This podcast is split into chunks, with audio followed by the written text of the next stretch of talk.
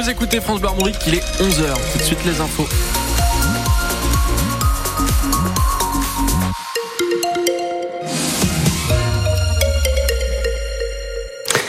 Bonjour à tous, il l'a fait, c'était en direct sur les France Bleu de Bretagne. Charles Caudrelier a remporté ce matin l'Arkea Ultime Challenge, la première édition de la course en solitaire sans escale pour Maxi Trimaran.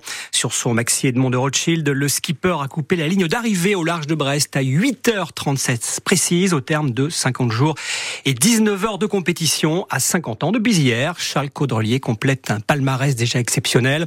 Vainqueur de la route du Rhum en 2022, double vainqueur de la Volvo Sharon Race, trois fois premier dans la Transat Jacques Vabre et donc désormais premier vainqueur de l'Arkea Ultime Challenge à Brest. Première réaction tout à l'heure dans le journal de midi sur France Bleu.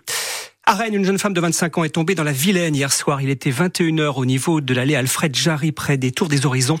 C'est en allant chercher son chien tombé à l'eau qu'elle a fait cette chute. La promeneuse a pu être sortie de l'eau par des témoins et transportée inconsciente en urgence absolue au CHU Pontchaillou.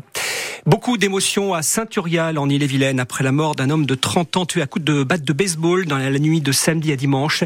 Il a été tué alors qu'il était au volant de sa voiture. Son passager est rentré chez lui après une courte hospitalisation. Très choqué, témoigne ce matin le maire de la commune. Une marche blanche aura lieu samedi à partir de 10h à Saint-Urial en hommage à cet habitant très apprécié dans le secteur. Quant aux deux frères âgés de 37 et 50 ans, ils sont toujours en garde à vue pour homicide volontaire et violence avec armes.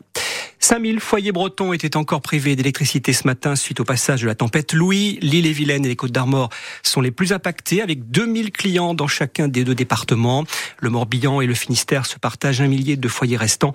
Les équipes d'Enedis sont encore mobilisées toute cette journée pour établir la situation. 700 techniciens, dont 150 salariés prestataires, sont sur le terrain ainsi que deux hélicoptères pour survoler.